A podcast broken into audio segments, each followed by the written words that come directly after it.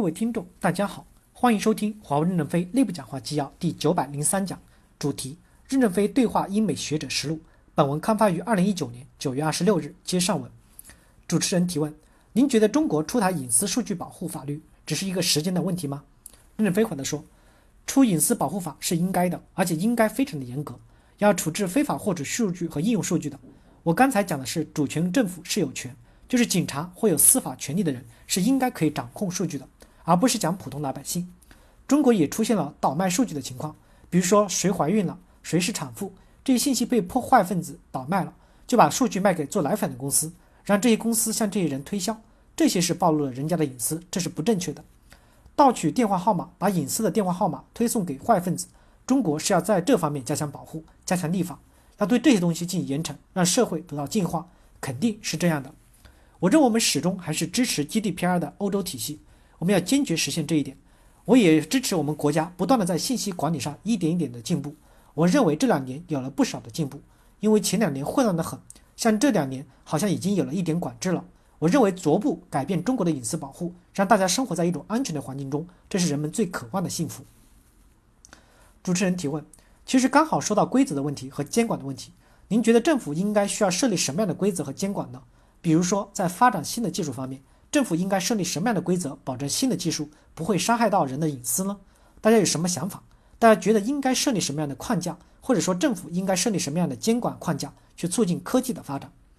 ？Peter 回答说：“其实我觉得我们不要太复杂化这件事情。任何一个公司或者任何一个组织，他们可以跟用户说，我想要你的某些数据，然后怎么使用你的数据，保证在规则的范围内去保护你的数据，应该是基于这样的原则下。”让用户给这些公司数据的，如果发生疏忽导致这些数据泄露了，的确是要付出代价的。任何一个组织可能都会受到黑客的攻击，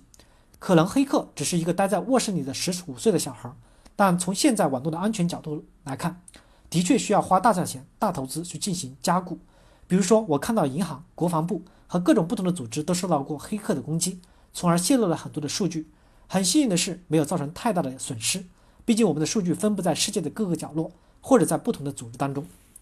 主持人提问，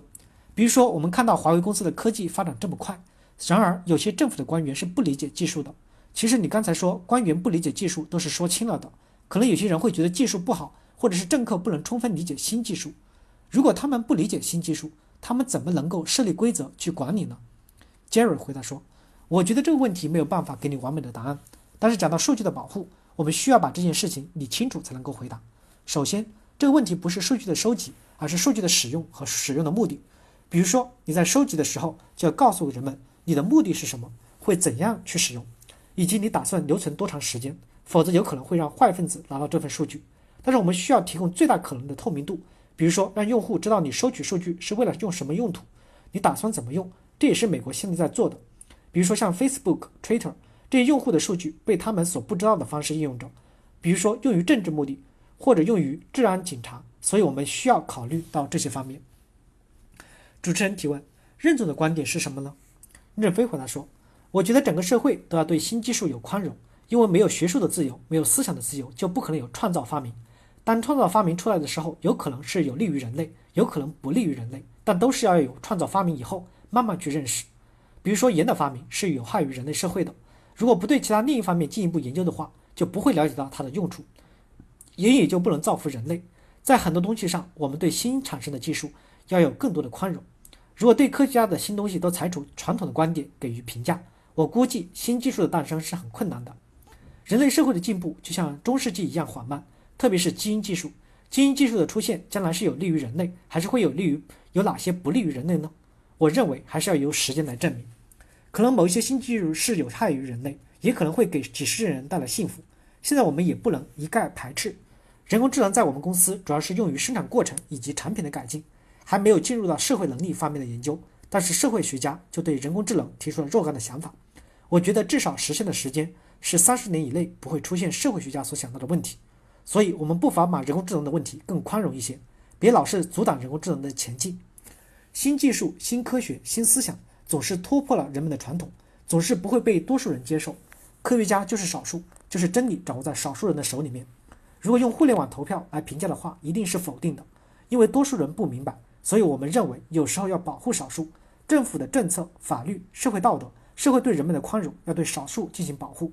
即使可能会走出边缘了，我们宽容它，还会走回来。否则，社会的进步就会迟缓，国家的竞争力的提升就会缓慢。就像我们公司刚刚成长的时候，中国的经济刚刚改革开放的时代，那个时候是因为两千万知识分子、知识青年要从农村回到城市，回到城市以后没法就业，因为青年人不愿意在农村这么艰苦和孤独的环境中生活，他们就闹事儿闹得很厉害，所以国家同意他们回家，回到了城市。城市又没有办法安排工作，就允许他们卖大碗茶、卖馒头，中国的私营企业就这么诞生了。就只是因为卖碗茶、卖个馒头而已。之后，国家又给他我们出了一些个问题，超过五个人、八个人是资本主义企业，是不允许发展的。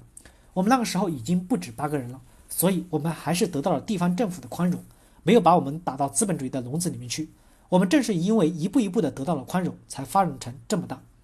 我们每一年给世界各个政府要交两百亿美金的税，就是我给世界的贡献至少是两百亿美金的税，还不说我们的员工的消费和各种社会。给社会带来的进步，没有早期对我们的宽容，也没有今天的华为。我认为，我们对新技术、新鲜事物要有更多的宽容，给予他们更多的自由，这样我们才能创造更美好的明天。感谢大家的收听，敬请期待下一讲内容。